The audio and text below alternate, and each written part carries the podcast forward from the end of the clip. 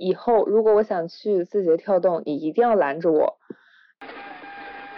我觉得在字节的那个工作，你他不能说是需要一个人，就是聪明、高效和利落的这种感觉，就是做什么事都不拖泥带水。说当时最讽刺的一幕就是我的 leader 是在工位上被警察带走的，然后带走了呃一个月，他工位上最新款的 Chanel 还在灯光下闪闪发光。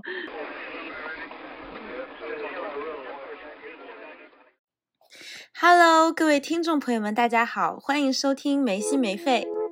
这是一档由生活在北京和洛杉矶的两个传媒仔发起的肤浅思考类谈话节目，请和我们一起浪费时间吧。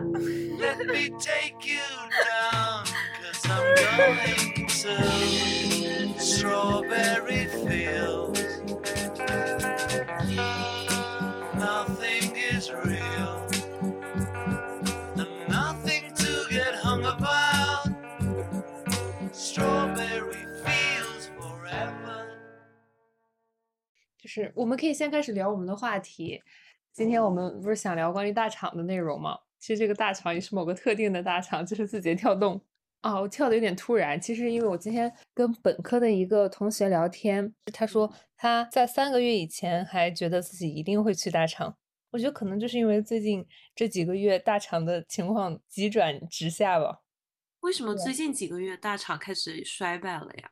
啊其实这个问题，我前几天吃饭的时候尝试跟我同学探讨过，感觉大厂好像也没有很直接的受到疫情的影响。我觉得没有明显受到疫情的影响，但是确实是，就是非常直观的，就是它在走下坡路了。对，咱也不知道为啥。下行吗？就是因为疫情整体经济下行，所以大厂不行了。我觉得是有这种可能的。但是我觉得别的行业也没有说，对对对，就是肯定有个别行业受到明显冲击，但是这个感觉不应该啊。你说大家疫情影响的话，不应该，比如说看抖音的人更多了，或者是这样想的。对啊，是啊。而且你看，就是那些快销公司也没有受到很大影响啊。但就比较明显的是教育，国家出台的那个政策嘛，所以可能大厂里跟教育有关的板块被裁，是比较好理解的。但是。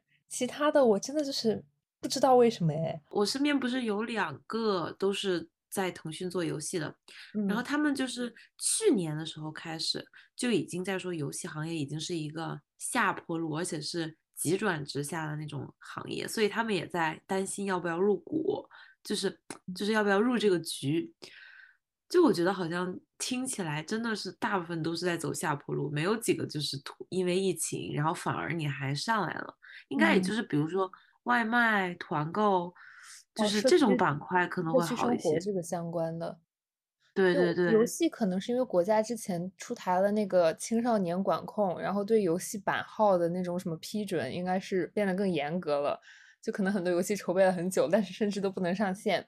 所以我感觉大部分的游戏公司好像都开始走那种出海的线路，就是去日本、韩国，还有那些东南亚国家。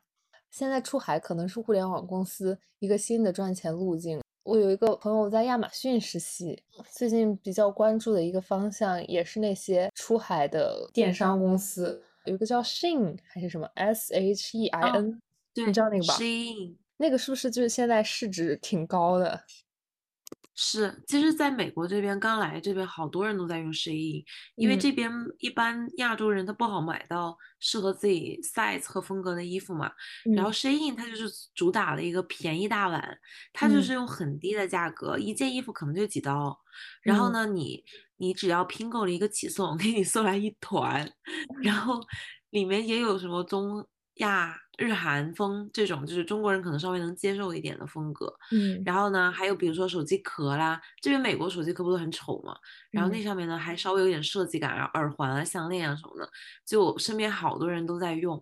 然后他当时还我还研究过呢，因为他的这个，呃，他就是做海外出电商的这种感觉，然后他呃每天你知道在平台上更新的 SKU 就是。然后商品数比 Zara 一年都要多，它就是那种主打上面找了一堆这种嗯，不是很高端的，这就有点像中国的那种义乌啊，你知道吗？然后呢，就是成本也不高，但是它会大量引进这种呃，相当于商贩，然后去给你生产衣服。然后它的高端线，它也有高端线，但它高端线甚至都没有很贵，就是高端都没有多么高端。哦，对。那反正我就看到说，现在把中国的这种模式，就是电商直播带货迁移到东南亚以及海外市场，是现在大厂一个比较有前景的发展方向。我觉得大厂的发发大厂的发展方向真的一天一个变。你看新东方，现在谁能想到他在做电商？就完全对啊，发展的也还很好。就我觉得告诉我们，这些软技能是很可以迁移的。你只要能说会道，去哪里都有饭吃。是，确实顺应时代的发展潮流，以不变应万变。对，对的。那我们就进入今天真正的主题，就是我们要讲的一家特定的互联网公司——字节跳动。要讲这个，是因为我和 Drama 都分别在那里实习过，Drama 还在那里当了很长一段时间的正式工，也不是很 长哈，也蛮长的。其实正加起来一年多，就是实习加正式的话。嗯，哦，我记得我当时结束实习期以后写一篇推送，所以我清晰的记得一共干了二百五十三天，也挺长的，算是我最长的一段实习了。我当时是从，呃，保研结束以后很闲的那段时间随便投的实习。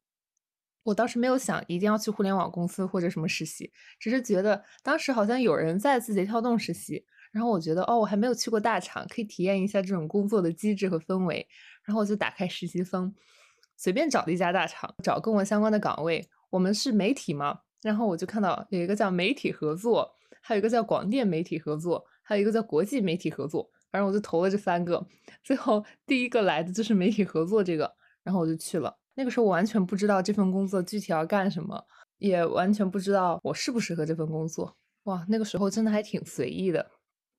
对，然后他具体的工作内容是什么呀？有点像公关相关，就是维护大厂和媒体之间的关系。渠道就是，咱别搞这虚的啊，就说每天在干啥。哎呀，反正就是有点像帮助传统媒体转型，就帮他们上抖音、上头条，然后帮他们服务。就是一些很具体的服务，这咱就懂了。什么帮传统媒体转型？说点接地气的。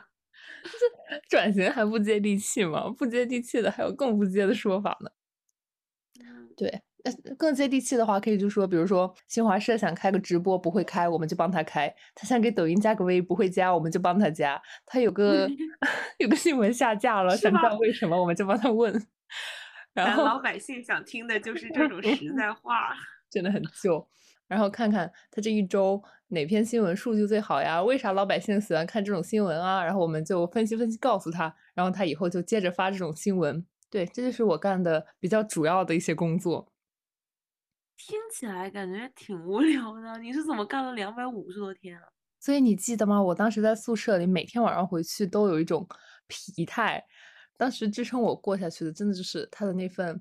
还不错的工资，当时我是打算年前就离职的，后来遇到了疫情，你记得吗？我们就被永久的封锁在家里了，结束了我们的大学生涯。因为一开始他是没有线下离职这个流程的，因为疫情刚开始，什么都不是很完善，我就想先干着嘛。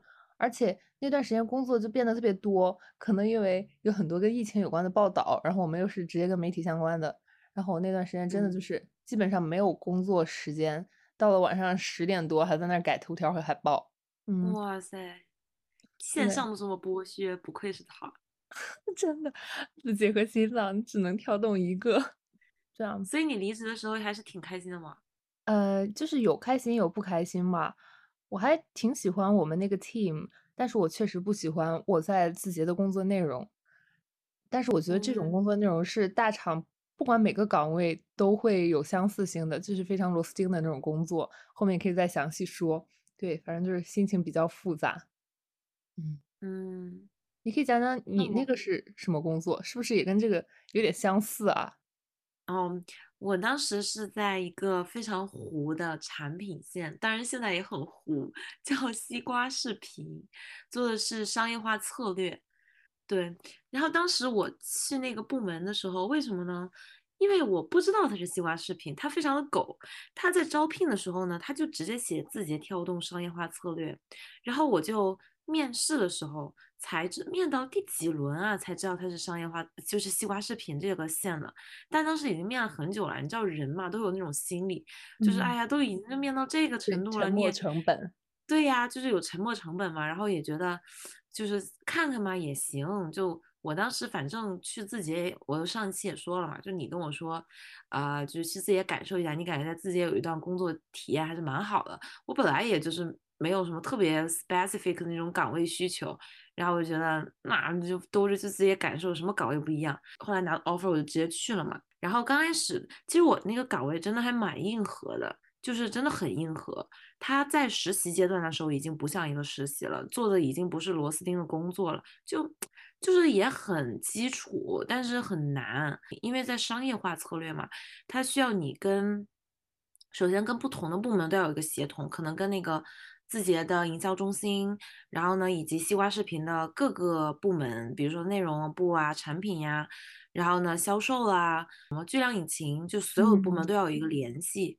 然后以及你要制定一些商业化策略，比如说这个东西你该怎么样去售卖比较好，你应该包多少的呃广告在里面，多少的开屏，多少的一些硬资源，多少的软资源，就这些都需要你去决策。然后你还要跟那个达人对接，就比如说一些小网红，然后呢你要跟他们的对经纪人对接，对，同时你还要管理外包团队，比如说我们找了 MCN。然后呢，你要跟 MCN 对接，还要跟一些设计啦，啊，反正真的就是很。我刚进入这份工作的时候，已经没有太多太多学生的志气了。我感觉我们两个的工作就很很不一样，一个是非常公共性、事业性的，另一个就是特别商业化、策略化。我感觉你那个更像是大厂的一些核心部门，因为它就是要围绕这些东西来赚钱嘛。然后我那个相比之下的话，我感觉会更加偏向于我学的那些本职的内容。比如说，我们当时做了一个项目，就是媒体合作训练营，是具体要干什么呢？就是帮助那些数据不是很好的媒体，帮助他们提升他们内容创作的质量。然后做的事情就是给他们开课，比如说你要怎么写好一篇报道，怎么做一个更好的视频新闻，怎么起标题，怎么选内容。我觉得这真的很像我们当时的新闻采写课。我的天！哎，其实我后来发现了，就是我觉得算是因祸得福，就是你在大厂其实也是可以，呃，学到很多技能上的知识和提升。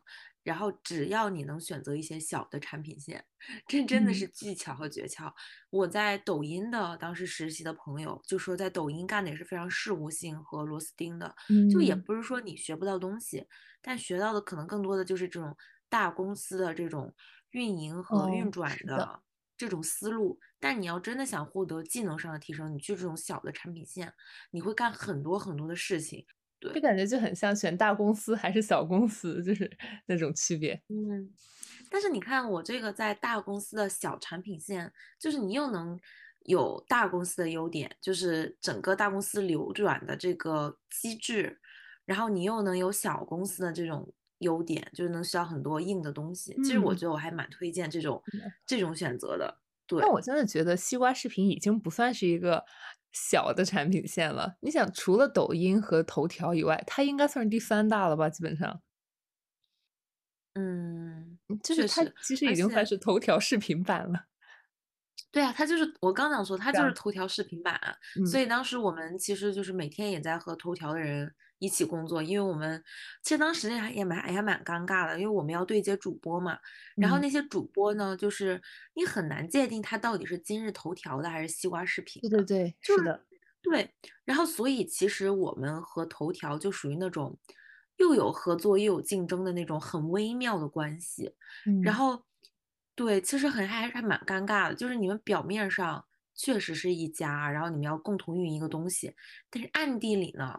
你们又是有真的是还是有蛮暗戳戳的抢人的那种氛围在的，就是那种心里都跟明镜似的，但是见面的时候呢，还是得哎一套一套的。所以我就觉得那个部门干的我很痛苦，因为我不是那种你知道吧，就是很商业的那种人。你让我去做，我可以做，但是我会很难受。对，你的工作是属于哪个大的部门啊？就是西瓜视频，我们就在西瓜里面。然后我还挺挺庆幸的，对，其实就是字节不是有一个就是商业化的一个集成嘛，叫巨量嗯引擎。刚开始我想进的就是那个总的商业化部门，我没有太想进一个很糊的产品线。后嗯来不是跟你说是就是机缘巧合各种进去的嘛，但嗯后来其实才发现，巨量引擎在字节的站位其实非常低的，它是属于一个外包。对，是的，然后，对对对对对，他是就是其实它是报告？对，就是它整个不太算是在字节的一个架构内，而且嗯它其实我也也有朋友当时是在质量引呃巨量引擎嘛，我感觉他干的工作太就更事务性，你知道吗？后来才知道他的主要工作，你知道有一半我感觉就是在。呃，是跟大家 check 他们的进度，然后呢，还有嗯一一一些事情是在统筹团建的安排，联系餐厅，联系餐嗯，馆，然后安排团建预算。我就觉得天呐，就是幸因因祸得福，真的是因祸得福，幸好没去。对。其实这样说来，我们两个在的部门都不能说是那么螺丝钉的部门了。我当时不是需要给媒体处理一些具体的事务性的工作，比如说这个新闻如果下架了，我要让它重新上架，然后我就会去找一个号叫做抖音审核什么 服务号这种，对，有一个工作人员就会出来帮我查这个新闻有什么问题，然后告诉我。我真的觉得那个就像是一个机器小人儿，就每天就负责把一些坏掉的包裹重新打开，看看哪儿坏了给你。这样的工作真的是需要人做的吗？对，我我能明白，我在对接自自己的很多实习生的时候，我真的觉得，就这个工作你是怎么做这么久的呀？就是你，不会。觉得就是没有很没有价值吗？我觉得这就可以引向自己的企业文化这个部分，可能就是整个公司大的架构以及给你的那种氛围，让你觉得你虽然是一个小的螺丝钉，但你还是可以享受到很多福利，你还是这个很大的机器一个不可或缺的部分。但我感觉很多人他是能认清自己不是不可或缺，他只是想要这个 title 而已。嗯，对呀，那就是我感觉不管你做的是什么工作，你在那里会有一种满足感呢。因为不管是外包还是正式的实习生，还是正式工，你到了那些节假日一样有活动，一样有他的奖品，有他的奖金，你是被这个嗯，企业文化全面的包裹的。你就觉得虽然我对，可能干的活儿没你重要，但是我们都是一样的呀。享受一样的福利。对，对，字节的。这个企业文化做的真的是太牛逼了，我感觉是我嗯就是在的所有公司里做的最好的。嗯，对，就是自己的企业文化，还有它就公司整个的高效的那种感觉，是我最喜欢这个公司的部分。对，我也是，我也是最喜欢，我唯一喜欢的吧，真的就是，嗯，我也是。啊，我还很喜欢我们的 team，我们 team 真的很多中传的人。嗯，媒，体嘛，肯定嗯，了，是的。而且我发现中真的基本没有。嗯，哎，这是不是也是我的部门关系和氛围比较好的一个原因啊？就是感觉大家对，都很我觉得是嗯，都很随和，都很活泛的那种感觉。我们部门全是老油条嘛，就就跟你说，就是在我们部门所有人，就我是第一个实习生嘛，是当时才增加的海控，除了我以外的所有人，他们全部都要么就是来自于比如说创业企业退下来的高管，然后嗯。要么的话就是那种京东的已经升基本升管理层或者已经升管理层的管培生啊，或者新东方啊，就是当时什么呃董事会啊，就是那种退下来的，就真的是这种老谋深算的人，就在商业嗯，化策略。然后当时整个氛围就很奇怪、很压抑，真的就是勾心斗角、小团嗯，体，然后人与人之间就是那种，然后其实背地里啊，就是我一个实习生，我看的我都觉得很清楚、很清楚谁和谁是一条战线的。嗯我觉嗯。得这个我真的不想待，一分钟都不想待的那种团队的。很像是我我刻板印象里很多快销公司的那种感觉也，就是大家都很 aggressive，然后都是有一种假呃，想敌的感觉。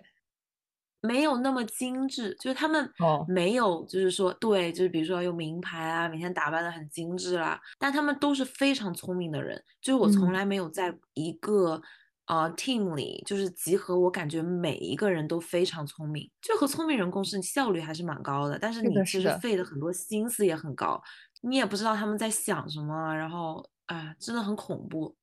嗯，哎，我觉得呢，我的部门给我的体验也是，就是聪明、高效和利落的这种感觉，就是做什么事都不拖泥带水，然后可能相比于你的部门，我们部门更多有一种媒体的氛围。我们的中层或者高管基本上都是从大的媒体集团挖过来的，比如说就是浙江报业集团啊，或者从央视啊之类的，因为他们是我们的 BD 嘛，就是 business development 吧，带了很多的媒体资源过来，整个人的氛围也有一种那种传媒人的思考的感觉，就是会比较注重内容，比较注重这个事情的专业程度。然后同时呢，又带了一种大厂的那种高效的感觉，对，就这种氛围我还蛮喜欢的。要是工作内容也喜欢的话，我真的可能会尝试在那里留下。我当时和我同事聊天嘛，然后就是有一个当时关系特别好的一个小姐姐，她其实就是已经在京东的那个管培干了好几年了。对，然后基本上每年也都是在绩效排第一的那种，但这样的话，按理来说就应该差不多升管理层了嘛，因为管培它就是为了培养管理层，但是因为一些内部的一些这种黑灰色的一些地带吧，然后他就。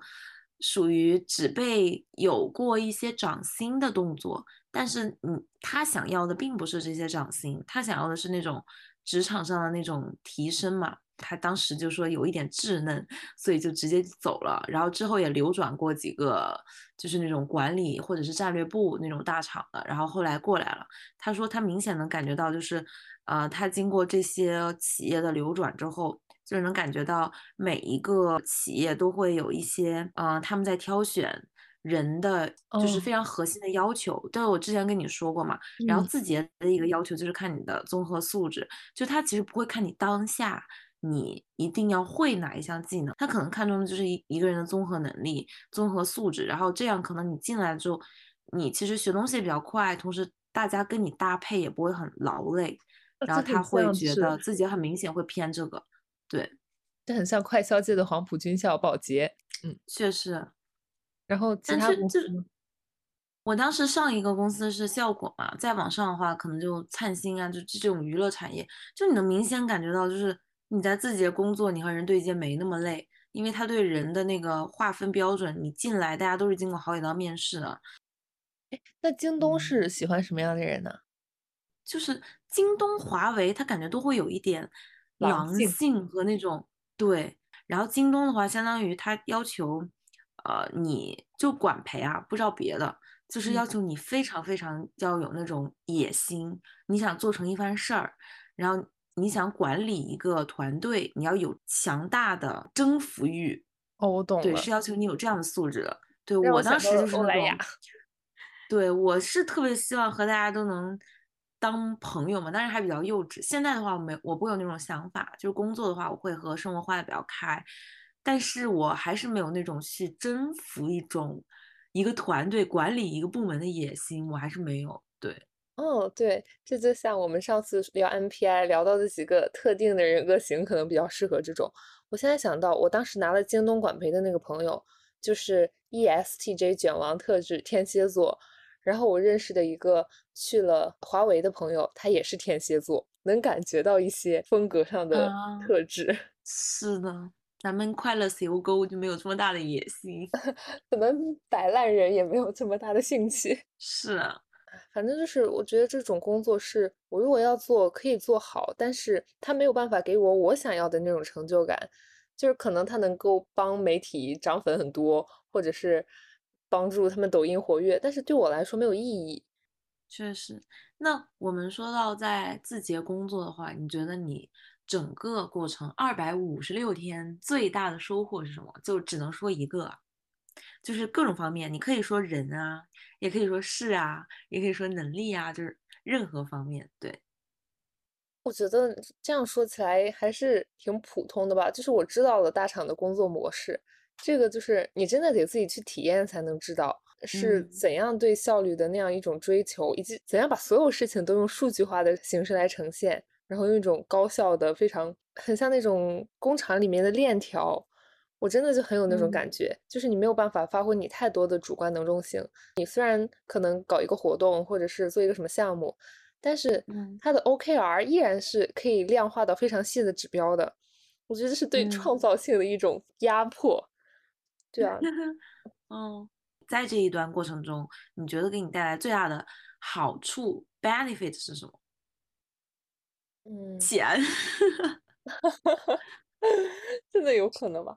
没有，但我觉得就是这种体验对我来说就是最大的收获了，因为我如果不去经历的话，我是没有办法对它有一个很具象的感知的。我可能会从一些推送或者什么地方看到他们说啊，大厂非常卷，大厂非常工具理性化，但是我不会知道它是这样的。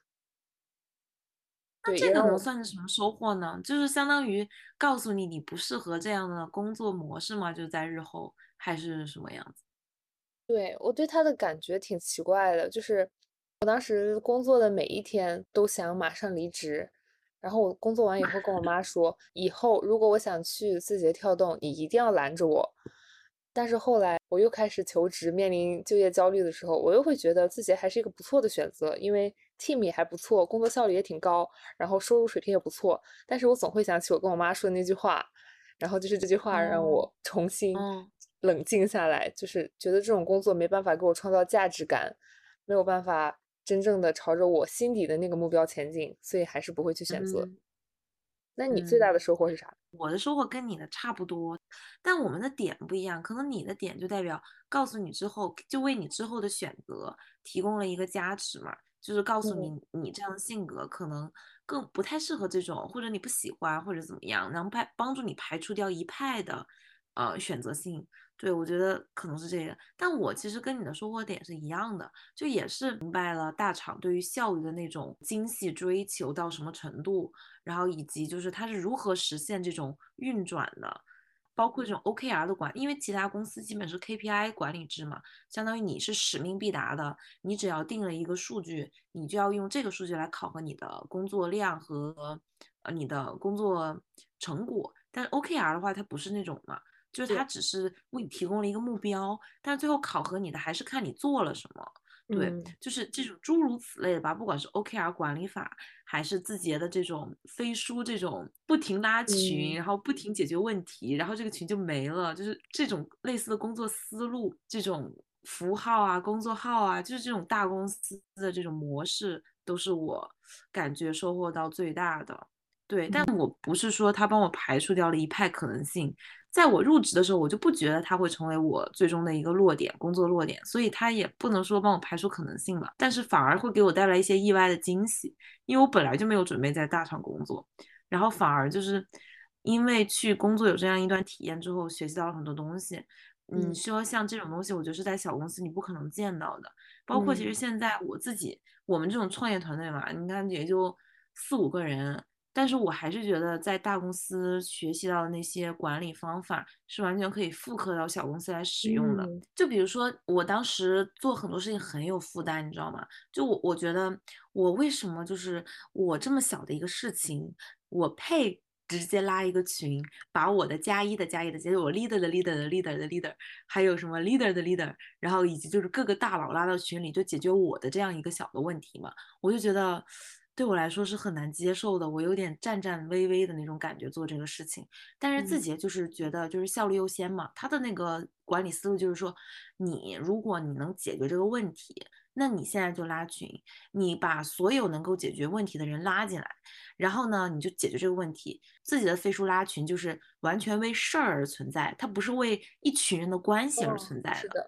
我觉得这个对于摆脱学生稚气还是有很大的帮助的。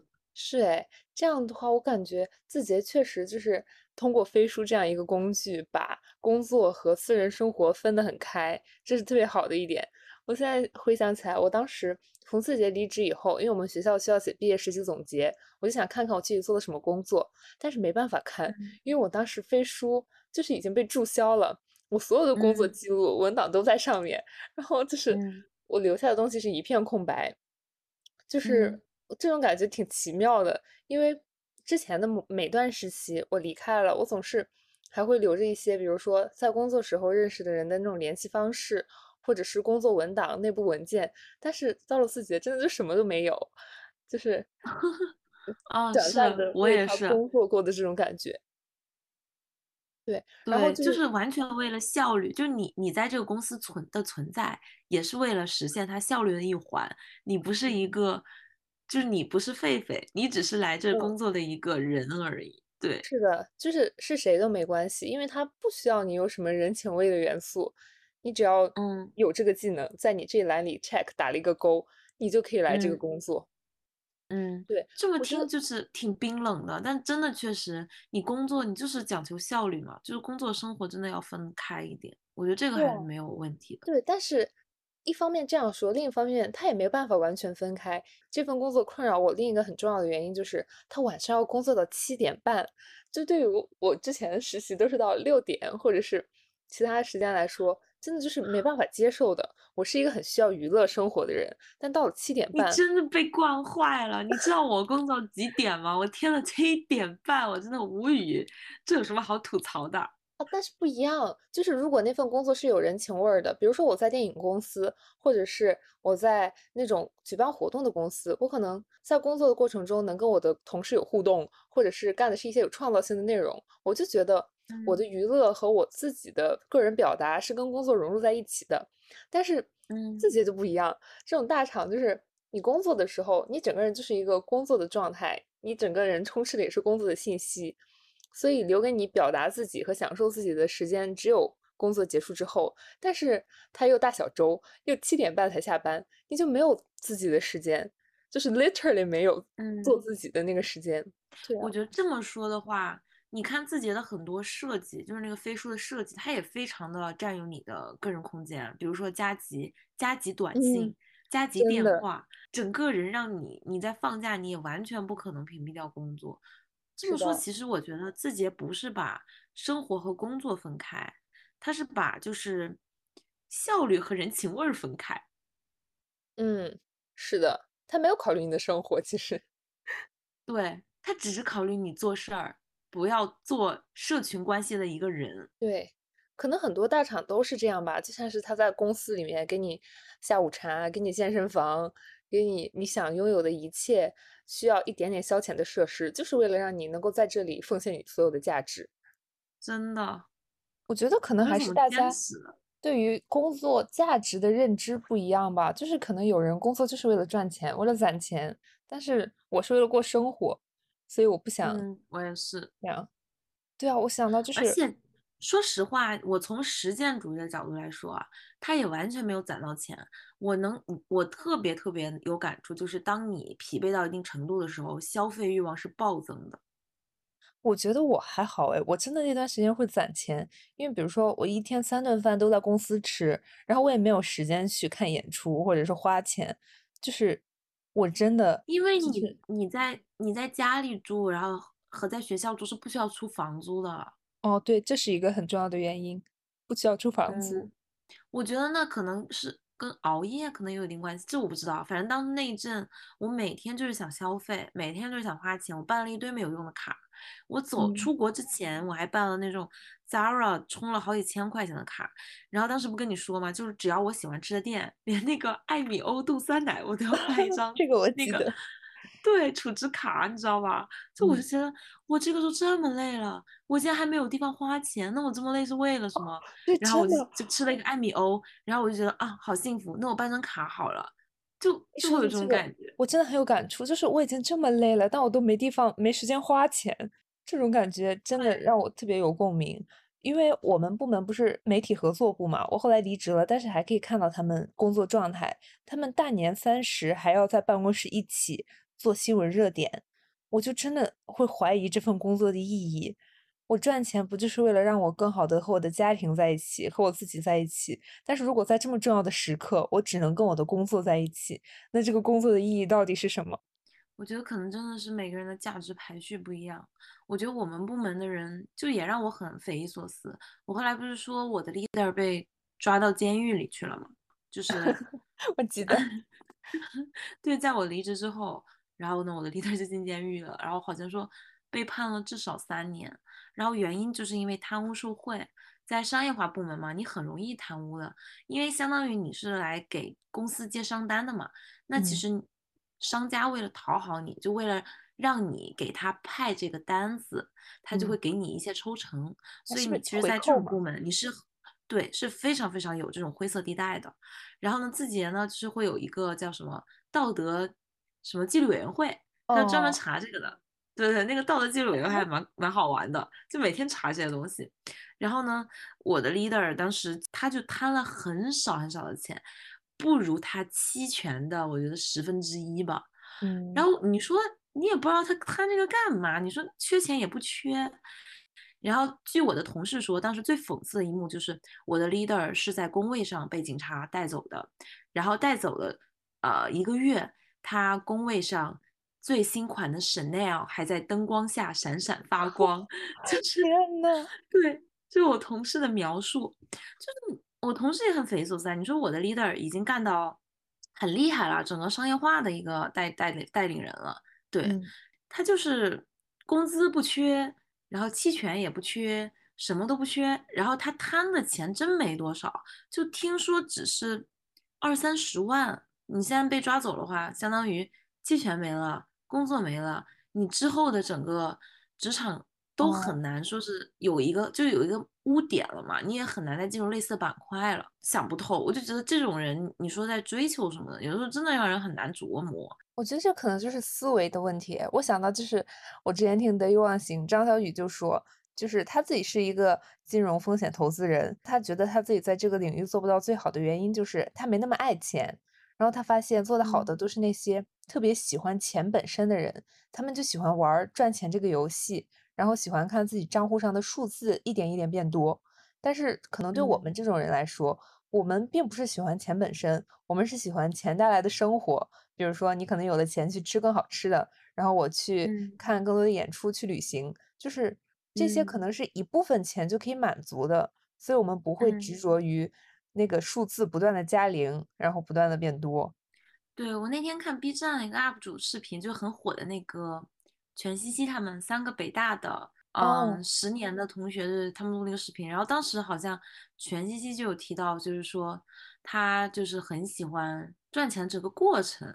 然后我当时就觉得，确实人和人的感觉可能不一样。我就是，就像你说的，还是喜欢得到钱之后的那种生活吧。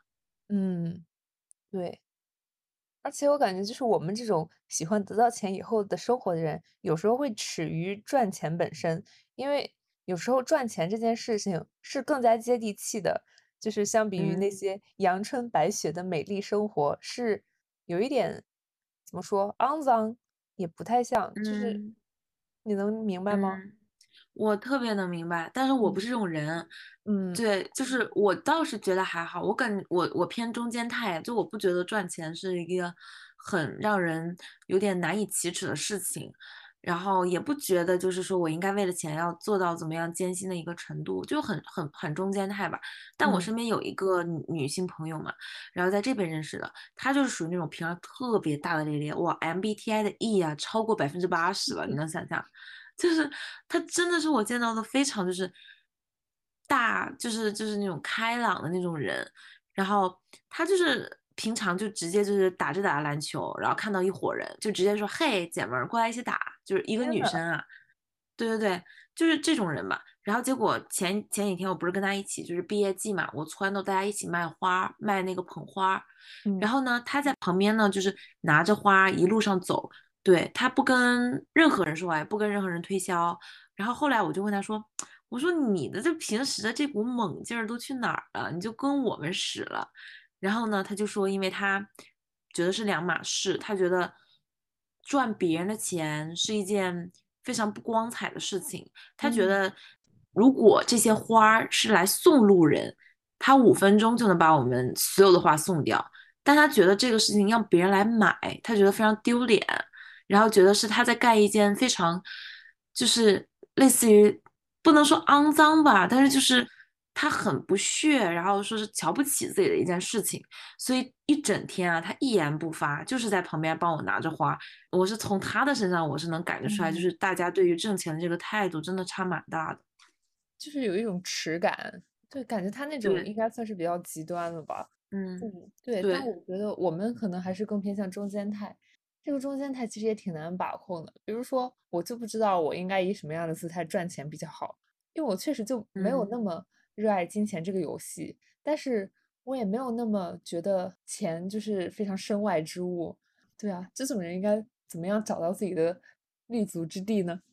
我觉得这个蛮正常，对于我们这种中产家庭来说，就你不可能完全摆脱钱给你带来那种安定感，因为你如果但凡有一段时间没有收入或者没有钱的话，你面临的是生计问题，不像有钱人他就不会有这种对于钱的这种相对漠视的这种态度和观点吧，因为他有即使就是一段时间没有收入，他的家底也够他消耗很久了，但我们就不会这个样子。就是我的一个朋友，他今年刚刚毕业，然后拿到两个 offer，一个是浙商，反正就是那那种类似国企，比较轻松，一个投资岗；另一个就是京东的管培，也是金融方向的。这两个的薪资水平大概就是翻了一点五倍左右吧。然后他最后就选了那个国企，比较安稳。最近他就在跟我说，有时候他晚上就会后悔，因为觉得啊，为什么要选一个这么没钱的工作？然后后来，他的一个前辈就跟他说：“我们这种出生在中产或者小康家庭的孩子，就是很容易在做选择的时候低估了钱的重要性，然后去做出这样的选择。”他就觉得这句话特别对，我觉得对我来说也挺有启发的。嗯，确实，你这么说，我想到了我在字节工作的时候，那个一个比我大一年的一个小姐姐，她在我离呃在职的时候，她跳槽了，跳到 B 站了。然后当时薪资是翻了，呃，将近一点五倍啊，还是怎么样的？然后当时我是在一直纠结要不要就是来国外读书嘛，一一个是疫情，然后还有一个就是觉得我 leader 给了我非常非常好的那个工作的 offer 和条件，所以我对我当时有点纠结，但是我还是其实百分之七十确定我是要出国的，因为我知道自己想要的和追求的是什么，就肯定不是。就是也会有一点漠视钱的重要性了吧？当时是有一点，然后当时他呢，就是一直给我的一个态度就是说，他觉得出国很好，怎么怎么样，怎么怎么样，但他觉得他是一直在给我加强钱的重要性，然后一直让我选择。钱多的方向，他就觉得你可以不喜欢这个工作，但是你不能没有钱。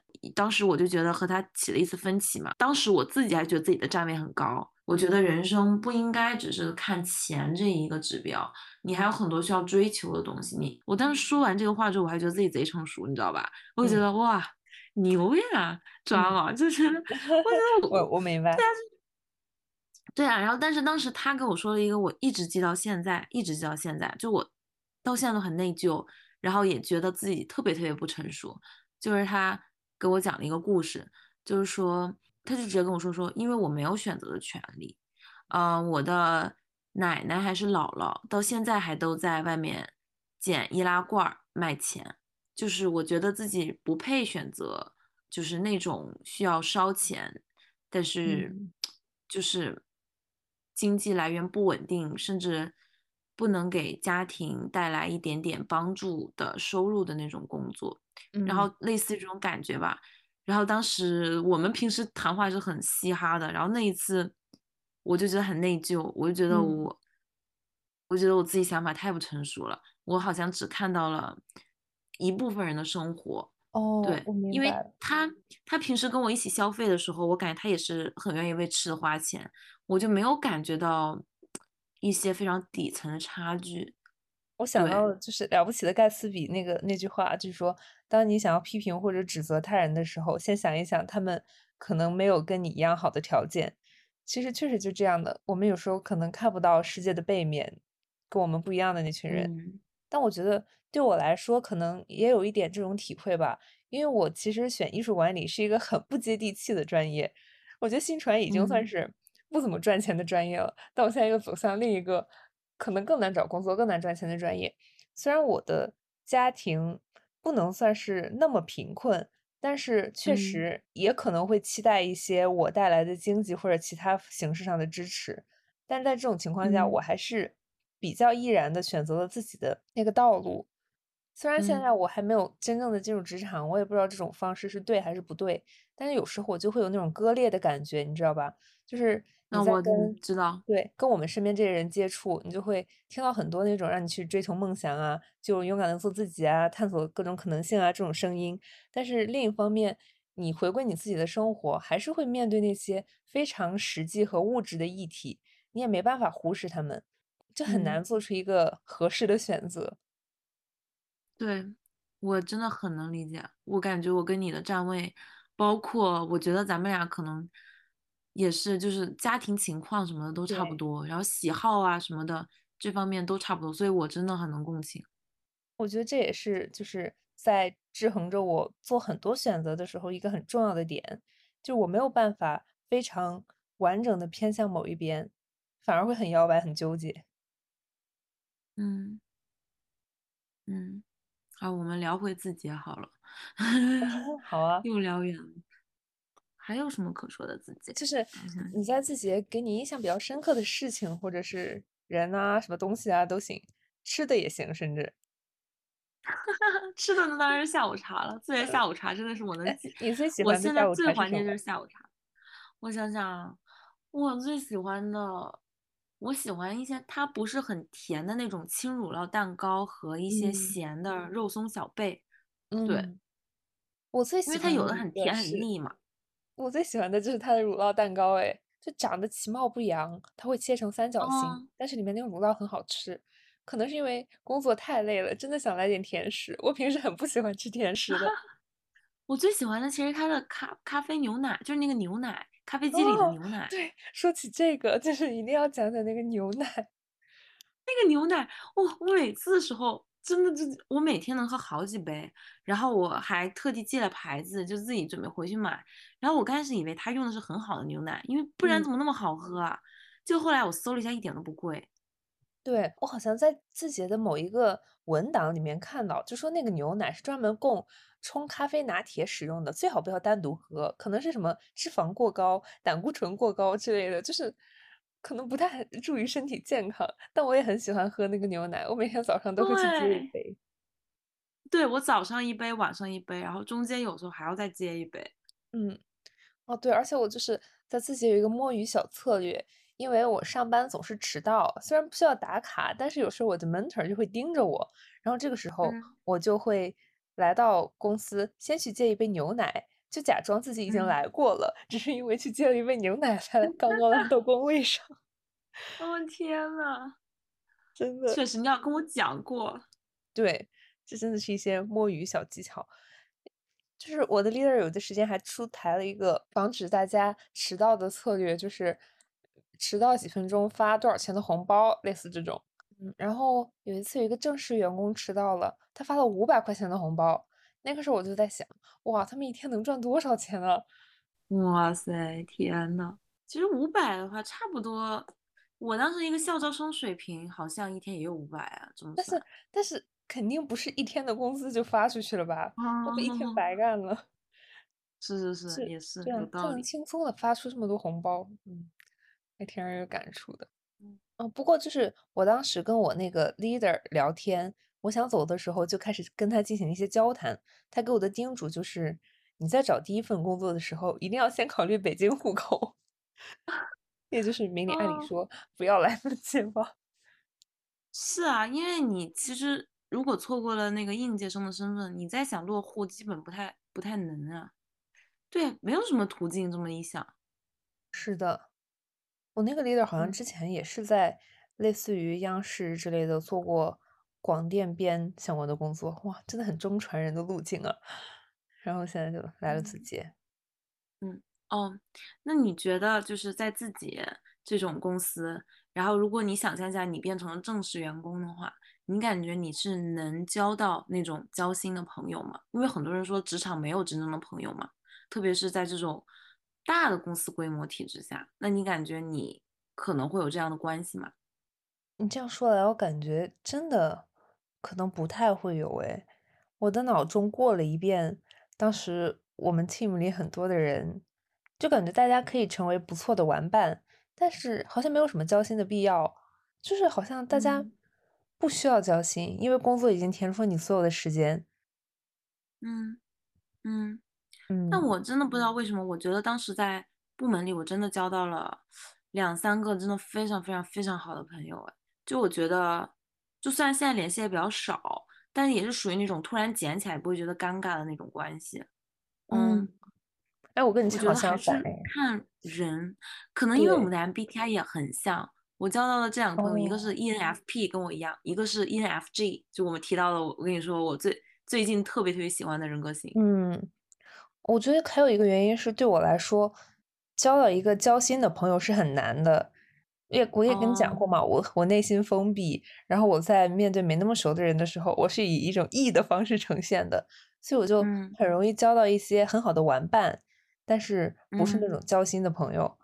对，这样想来，我跟之前很多实习生关系都特别好，好到就是一起熬夜去吃饭，然后去蹦迪，聊很多事情，但就是嗯之后也不会再联系了，大家都是彼此的过路人的那种感觉。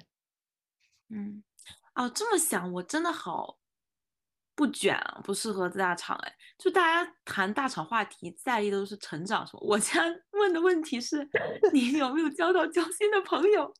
我突然意识到这个问题，就对我来说，这工作很重要的一个板块啊。就我不知道为什么，我觉得工作它应该要占据我工作生涯里大部分的时人生时光了。如果说，那这对我来说还是蛮。蛮难受的，就是你是不是觉得还好？就只要在自己的休闲时间里是有朋友的，就这个板块无所谓。嗯，我觉得确实是，就是我不期待工作里会交到太交心的朋友，但我会希望有那种合得来的玩伴，就是让我的工作时间不那么痛苦，还是挺快乐的。其实自己就满足我这个要求。我认识的那些。实习生朋友，包括有一些不多的正式员工，他们就是挺好玩的，人也有意思，就是我们一起玩也不会尴尬，也挺好玩。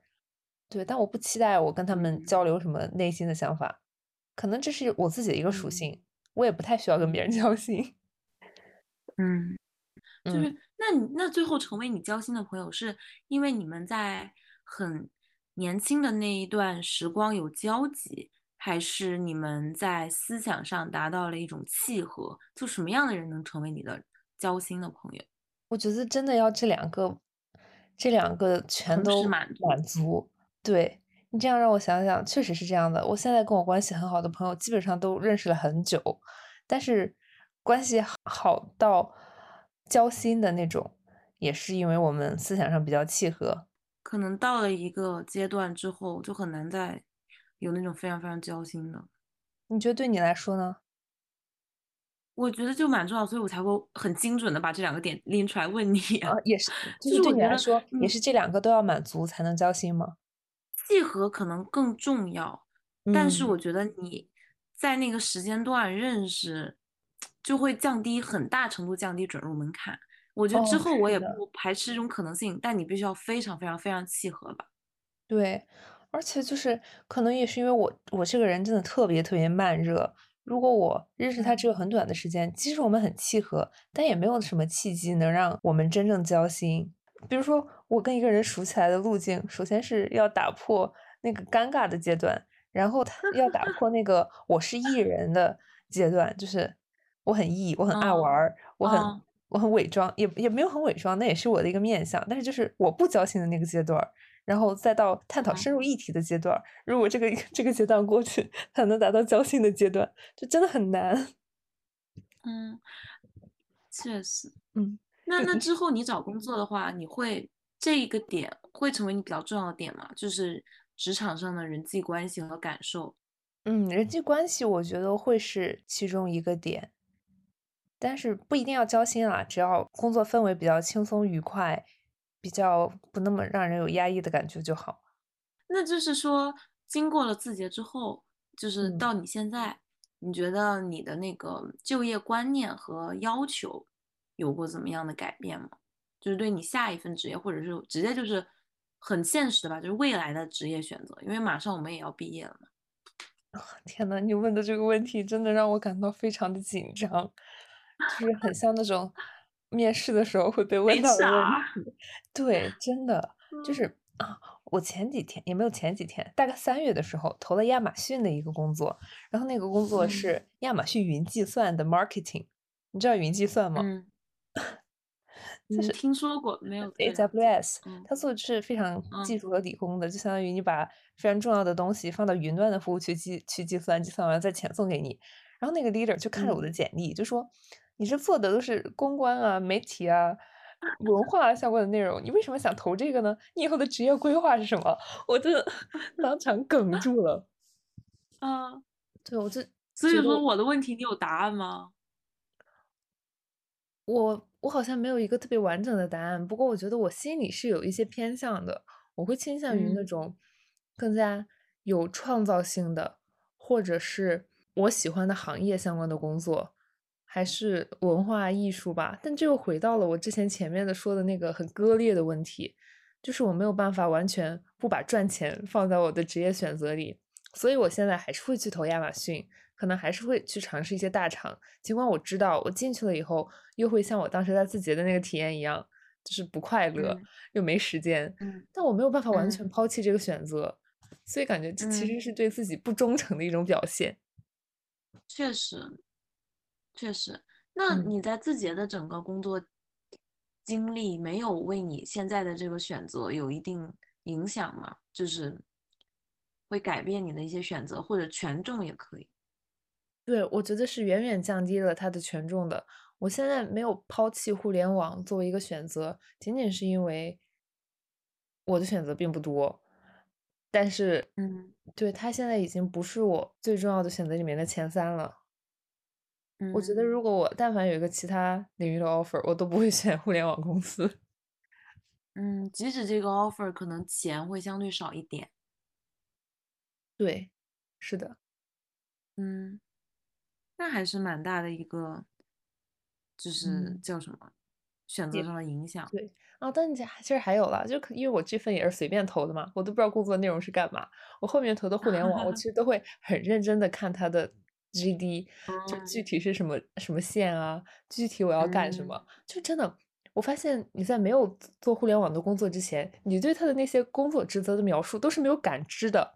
我不知道你有没有这种体会，你就看他说的好像是很实在的话，但是你就是不是人话，你就不知道他想表达什么。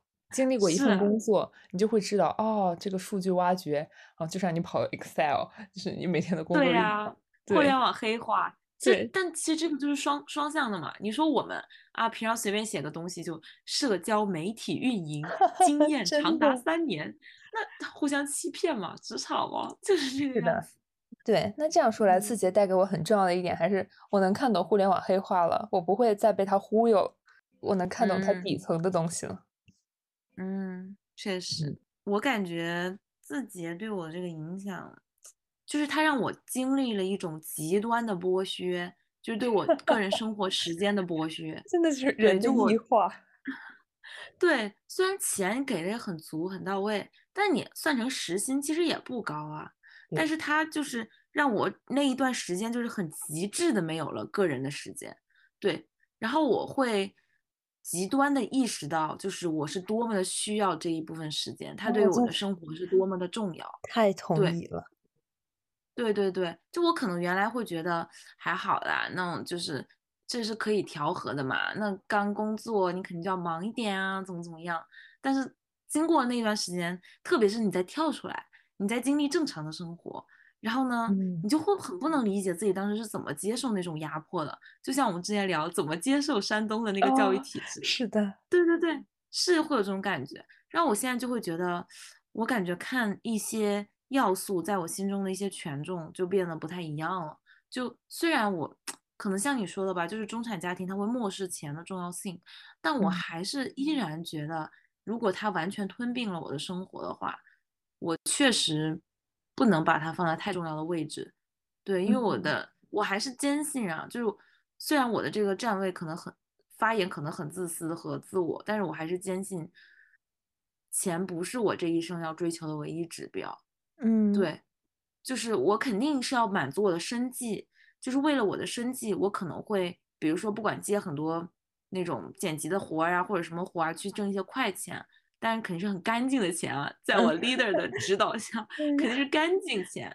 对，但是我我会觉得，那就这方面可以辛苦一点，但是我我的生活对我来说的重要性是无可比拟的。对，嗯然后我下一份工作，我可能一个是我不会允许他侵占我太多的个人时间，我要有自己生活的一部分。然后第二点就是。我不太能接受一些工作，它只是它的需要只是需要一个人，而不是需要我。你能懂那种嗯感觉吗？就是嗯我觉得在自己的那个工作，你他不能说是需要一个人，特别是我那个岗位，他其实要求一个人具备的综合素质蛮高的，但嗯是我感觉他只是需要一个综合素质蛮高的人，他不是需要 drama，不是需要我这个嗯。人，就他可以像我的话，我的优点就比如说很有创意啊，包括一些 socialize 上面的一些优势啊，他这些方面他不是需要一个人做到很极致，他只是需要你这个人可能时间管理能力强一点，麻利点，平时机灵点儿，然后做事儿别那么死板。我是需要他需要我的，就是嗯嗯，对，这就就是让我刚刚。想的那个创造性，其实也是这个意思。我又想，到了张小雨讲的一句话，就是在这个世界上，理想状态下有一个游戏是只有你能玩的，所以就是你其实没有在跟任何人比，你有一个自己的赛道，每个人都应该找到自己的那个游戏吧。然后在那条路上，你就没有竞争者，你只是跟你自己比，然后你就能做出属于你自己的很好的东西。这才是嗯，我们想要的那种工作。对。你有没有觉得，就是这么一个复盘，虽然只是短短的嗯。一个小时，但是你还是对之后稍微清晰了一点点。哎，其实是有用的，这些，哎，这也是这个播客对我们两个来说的作用啊，这就是我们最初想做的东西。嗯，就我们原来觉得，就这件事情，特别是咱们俩讲自己，就只是把嗯我们知道的一个些部分、体验的一些部分，然后来讲给没有体验过的人听，然后帮助他们选择或者是科普。但是嗯，其实我们自己在讲的时候，也有种梳理清楚的感觉。对，是的，这就感觉是嗯播客对我们两个来说的作用嘛。不过就是嗯可能我们两个经历的大厂还是会有局限性和狭隘的，比如说我嗯是我算是也不算运营岗，但是会有运营，也会有媒体关系的这种，你算是啥？商业化策略应该属于产品？在字节的划分里是属于运营，但我感觉嗯。反正运营、产品、营销我都在做。嗯，是的，但我感嗯觉就是大厂里一些在产品线做的人，可能跟运营的体验是挺不一样的。就是有一些人会在比较好的产品，比如说微信啊，或者是什么什么滴滴啊这些好的产品做了以后，自己出去做产品，然后那可能也是他们发挥创造性的一种方式。所以，嗯，嗯，也不能说大厂就是完全剥削创造性的一个地方，它可能也是对你以后的工作的一种基石。但可，惜就是反正我我们也是反馈我们自己知道的嘛。对那。其实所有人反馈，你除非讲自己的故事，你反馈的永远都是冰山一角嘛。嗯，对，但可能就是大厂也没有我们想的那么工具性吧。我想说的是，只是对我来说，嗯它的这个起到的作用没有办法在我理想的那个职业目标上发挥作用。可能以后如果我想做一个像小宇宙这样的产品，那在大厂的经历会帮到我，因为我可能会知道怎么嗯更好的跟我的受众搭建联系，怎么更好的嗯去吸引招商。但是我不想嗯做这个呀，嗯，就还嗯是看自己的方向吧。嗯嗯，但是它至少让你知道了你的理想职业是什么样子，就是这个这影子变得更实体化了嘛，就是也是有一定帮助的。对，让我知道我的理想职业不是什么样子。对，排除掉一部分可能性。对，对，排除法能做到，其实也很厉害。嗯，就是在不断的排除各种可能性。嗯，我感觉现在我们就是在做这种，我原来一直以为就是我会在某一个节点，不管是高中毕业、大学毕业，或者研究生毕业，或者是工作几年，我就会慢慢知道我自己的理想职业是什么。后来发现没有这种事情，就是我只是在一步一步的做减法、排除法，对，然后呢，对，排除掉一堆我不喜欢的东西。然后，但是你具体要说这个事情是什么，我真的觉得我我现在认清了，我觉得我三四十年之后我能 get 到，我都觉得是一件非常就是发展的很好的事情了。对呀，可能人生就是终极的目标，就还是寻找自己吧。你不会在某嗯个特定的节点一下子就知道自己想做什么，或者是生命的热爱是什嗯么，而是一个不断探索的嗯过程。嗯，嗯，确实。好的，那我们今天就聊到这里啦。好的，谢谢各位听众朋友们的收听，大家下期再见哦下期再见，拜拜拜。